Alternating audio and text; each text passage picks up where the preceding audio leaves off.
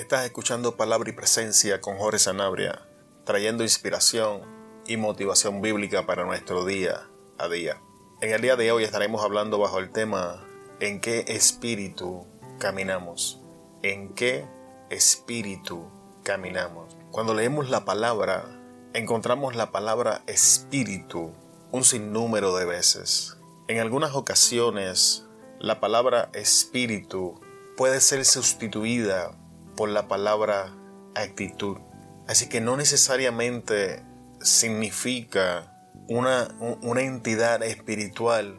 Y en el día de hoy es la intención de esta reflexión que meditemos en qué actitud estamos caminando en, en, esta etapa de nuestra vida y bajo qué influencia espiritual caminamos. Así que vamos a estar presentando algunas actitudes eh, bíblicas, haciendo uso de, algunos personajes para presentar algunos escenarios y, y, que de esta manera podamos ver si alguna de estas cosas se están manifestando en nuestra vida para poder entonces comenzar a orar y hacer cambios.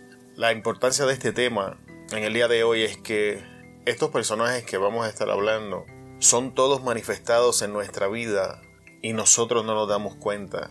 Nosotros caminamos durante la vida y no nos damos cuenta. Es, es, bien raro que nos demos cuenta de la posición en la que nos encontramos. En esta parte voy a hablar de mi experiencia personal. La gran mayoría de las veces me he encontrado defendiendo lo que yo he pensado es la verdad en mi vida.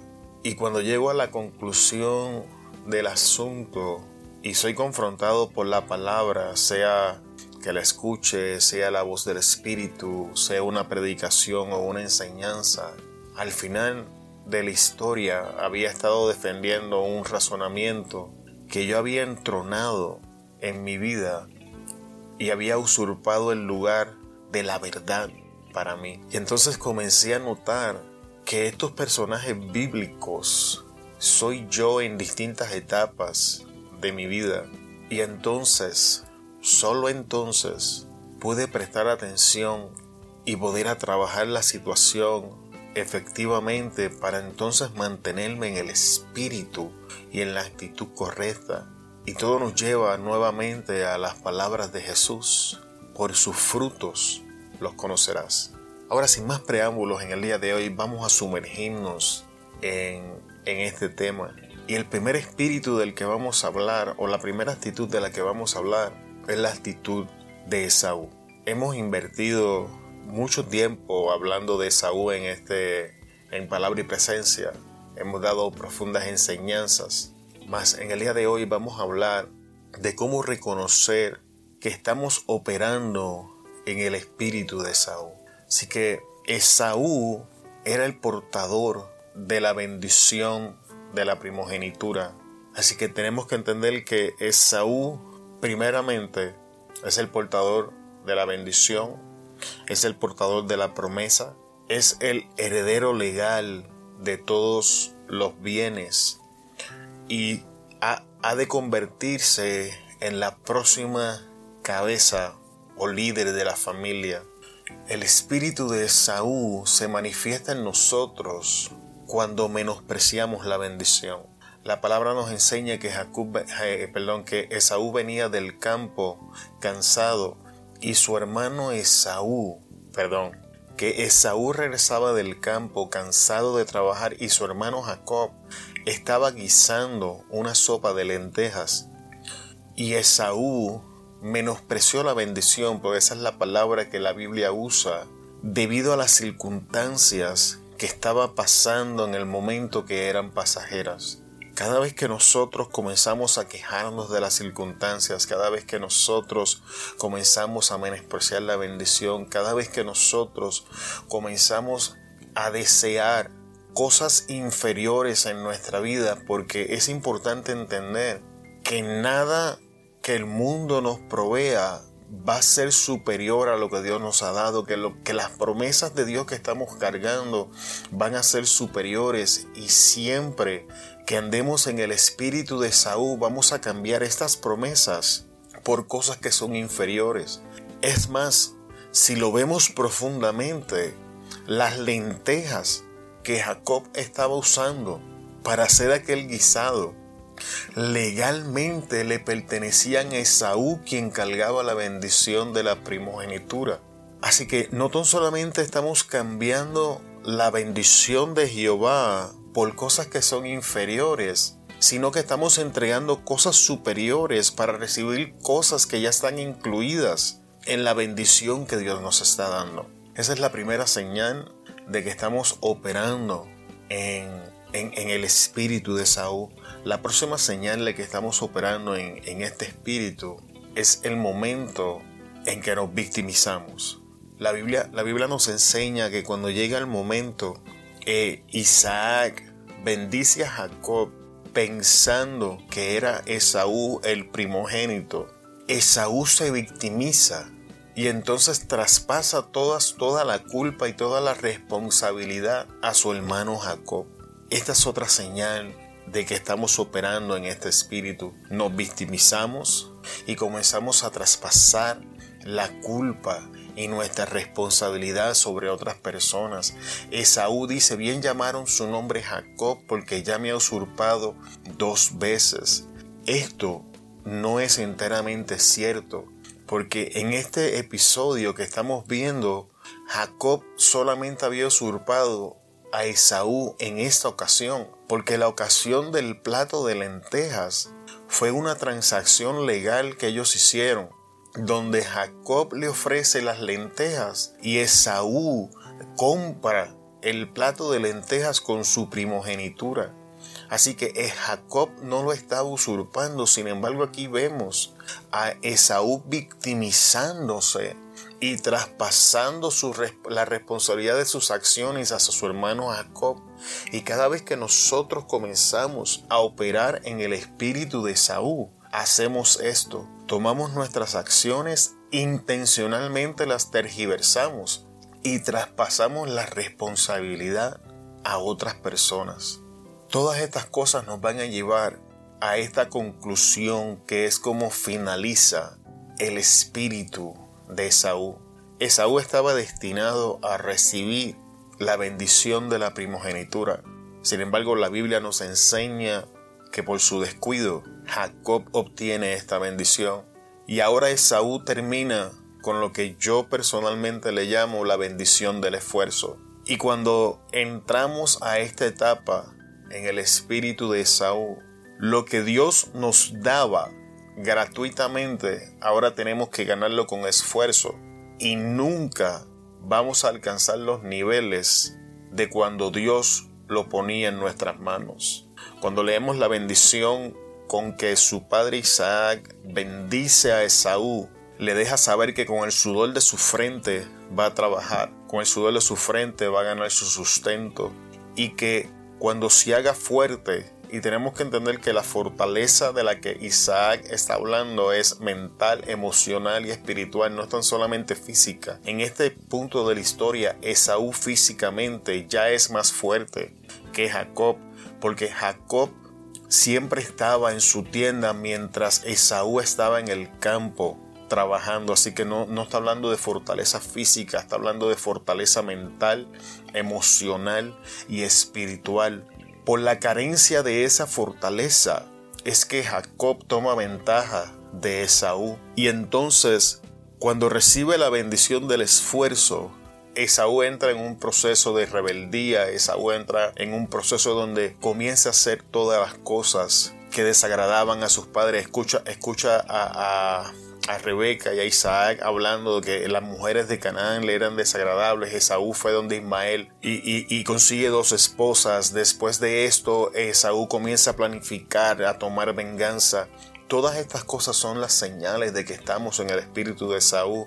Comenzamos a rebelarnos en contra de la autoridad, comenzamos a hacer cosas intencionalmente para ofender, para hacer sentir mal a las personas, para molestar a la gente que nos rodea, sobre todo aquellos que están en autoridad sobre nosotros.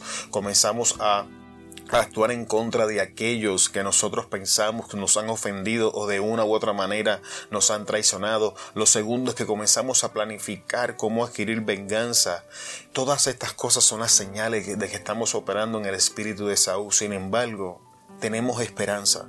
Esaú sale del escenario poco después de esto, de esto que estamos hablando. Si usted lee la historia, la Biblia hace un alto de hablar de Esaú y la próxima vez que encontramos a Esaú es cuando Jacob finaliza su proceso y regresa a casa. Y entonces Jacob envía mensajeros y Esaú viene a encontrar a su hermano, él y 400 hombres. Es importante mencionar que estos 400 hombres eran siervos de Esaú. Esaú creció, Esaú se multiplicó, Esaú se hizo fuerte, Esaú perdonó a Jacob. ¿Cómo sabemos eso? La oportunidad de la venganza había llegado. Sin embargo, Esaú se echa en los brazos de su, en el cuello de su hermano, ambos lloran y se aceptan y le ofrece ayuda. Aun cuando hayamos descuidado la bendición de la primogenitura y hayamos entrado en la bendición del esfuerzo y hayamos entrado en todo este proceso de rebeldía, intentarle buscar venganza, victimizarnos, aún tenemos esperanza, no es el final de la historia. La Biblia nos enseña que Esaú se convirtió en una nación. Esaú creció, Esaú se multiplicó. Es cierto, cuando tomamos esta ruta el camino va a ser más difícil. No, no, es, no es la ruta original, no era el plan que Dios quería para nosotros, pero Dios toma todas nuestras decisiones y las vuelve a favor nuestro y aquí lo estamos viendo en la vida de Esaú. Así que si estás pasando por esta etapa, déjame decirte, no es el final de la historia.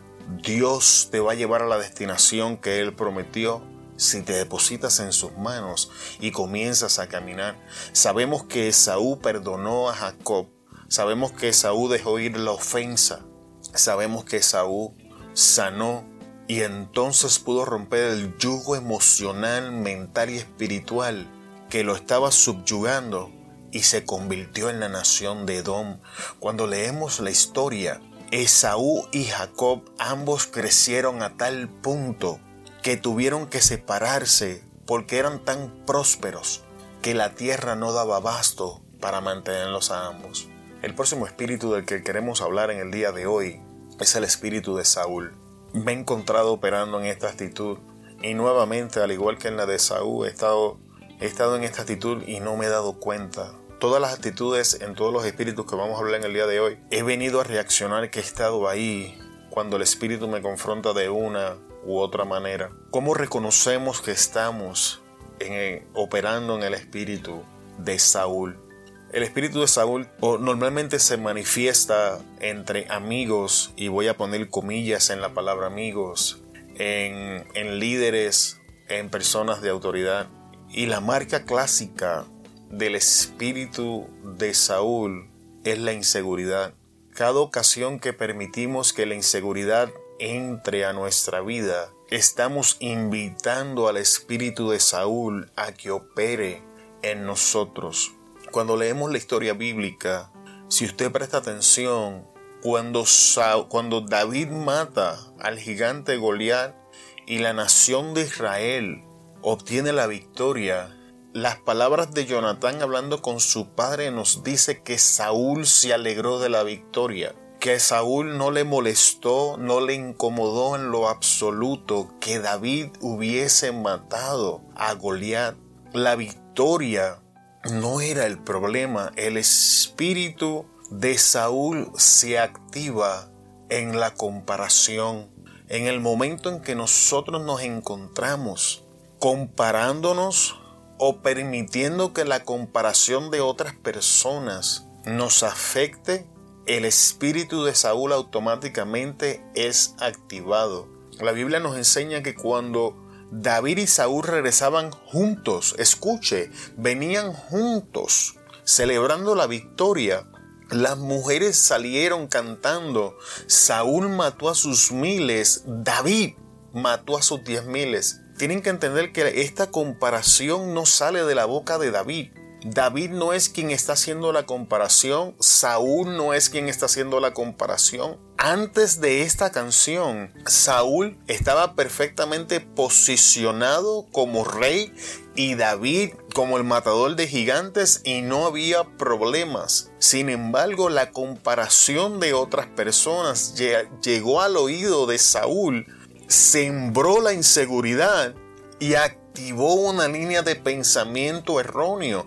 Entonces Saúl comienza a pensar, espérate un momento, a mí me dieron miles, pero a David le dieron diez miles, ya lo que le falta es que le den el reino. Y entonces esto crea una idea, una ideología errónea dentro de Saúl y ahora Saúl comienza a operar en una mentira.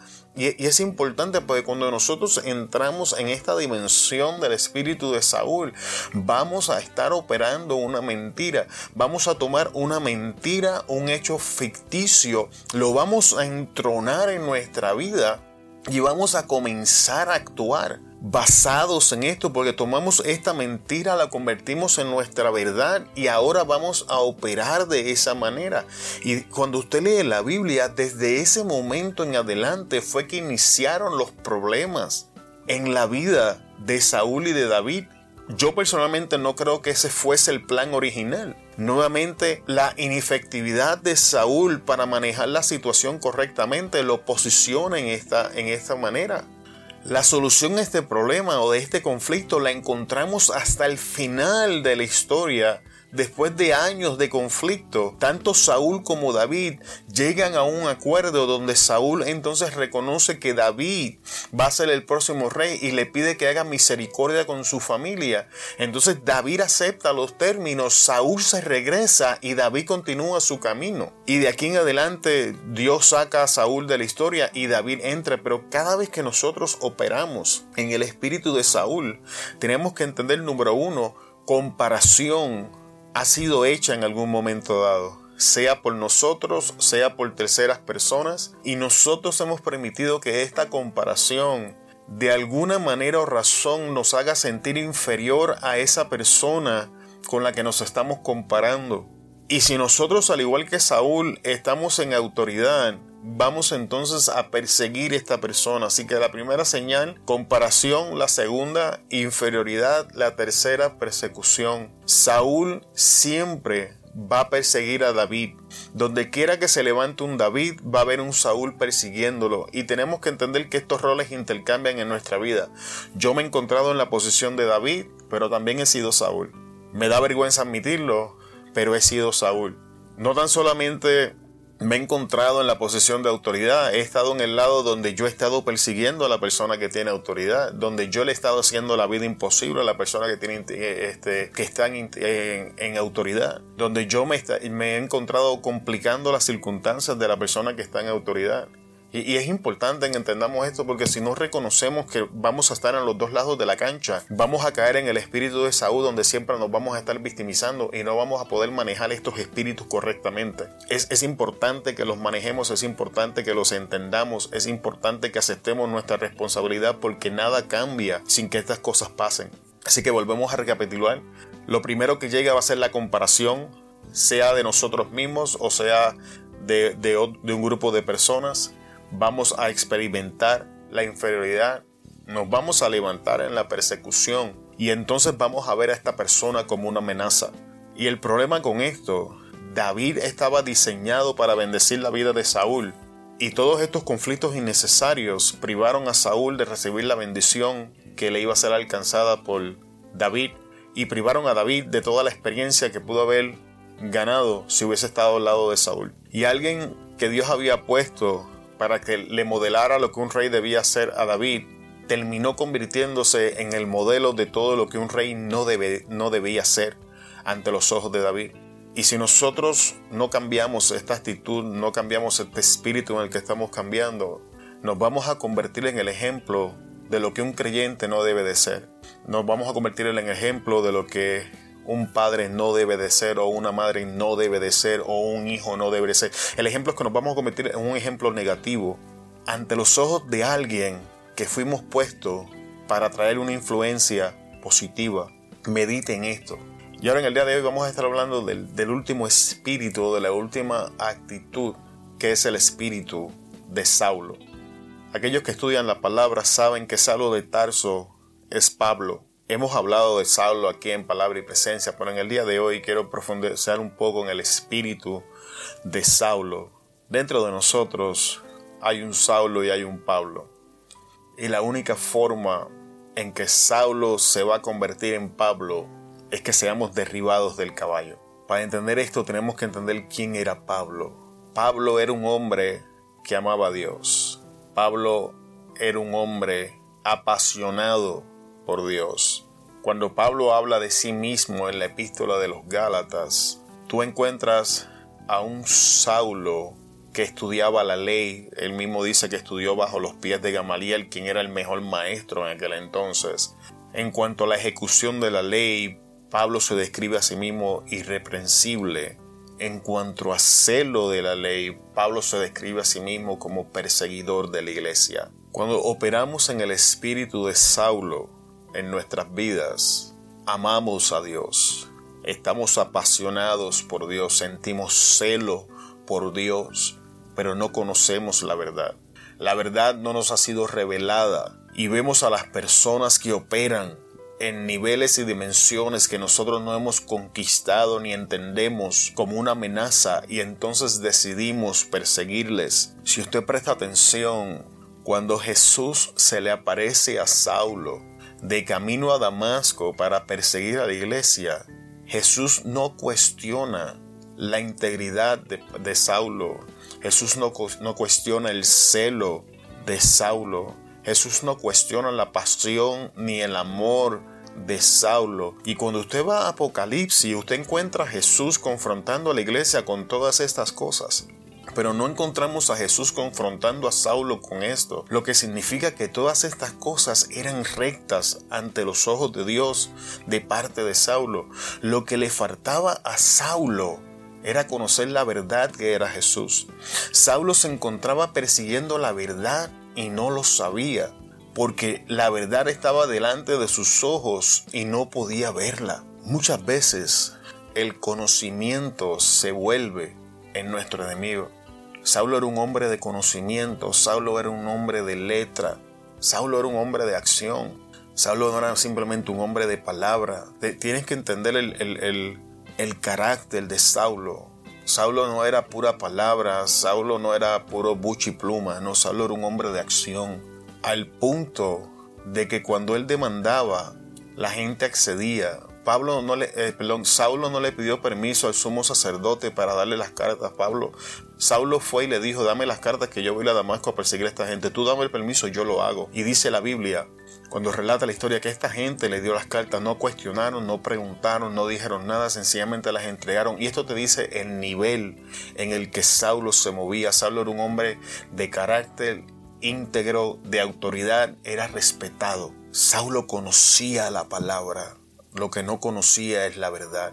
Y cuando nosotros nos movemos en el espíritu de Saulo, conocemos la Biblia, sabemos qué versos decir, sabemos qué historias citar, pero no hemos conocido a Jesús. La verdad escondida en estos versos no nos ha sido revelada. Entonces inconscientemente nos encontramos operando en nuestra carne y no lo sabemos. Hemos salido de la dimensión del Espíritu Santo para operar en la dimensión del esfuerzo humano y no damos cuenta. Ese es Saulo en nuestra vida y la solución para, para Saulo en nuestra vida es confrontación. Saulo fue confrontado tan brutalmente por Dios que fue literalmente arrojado de su caballo.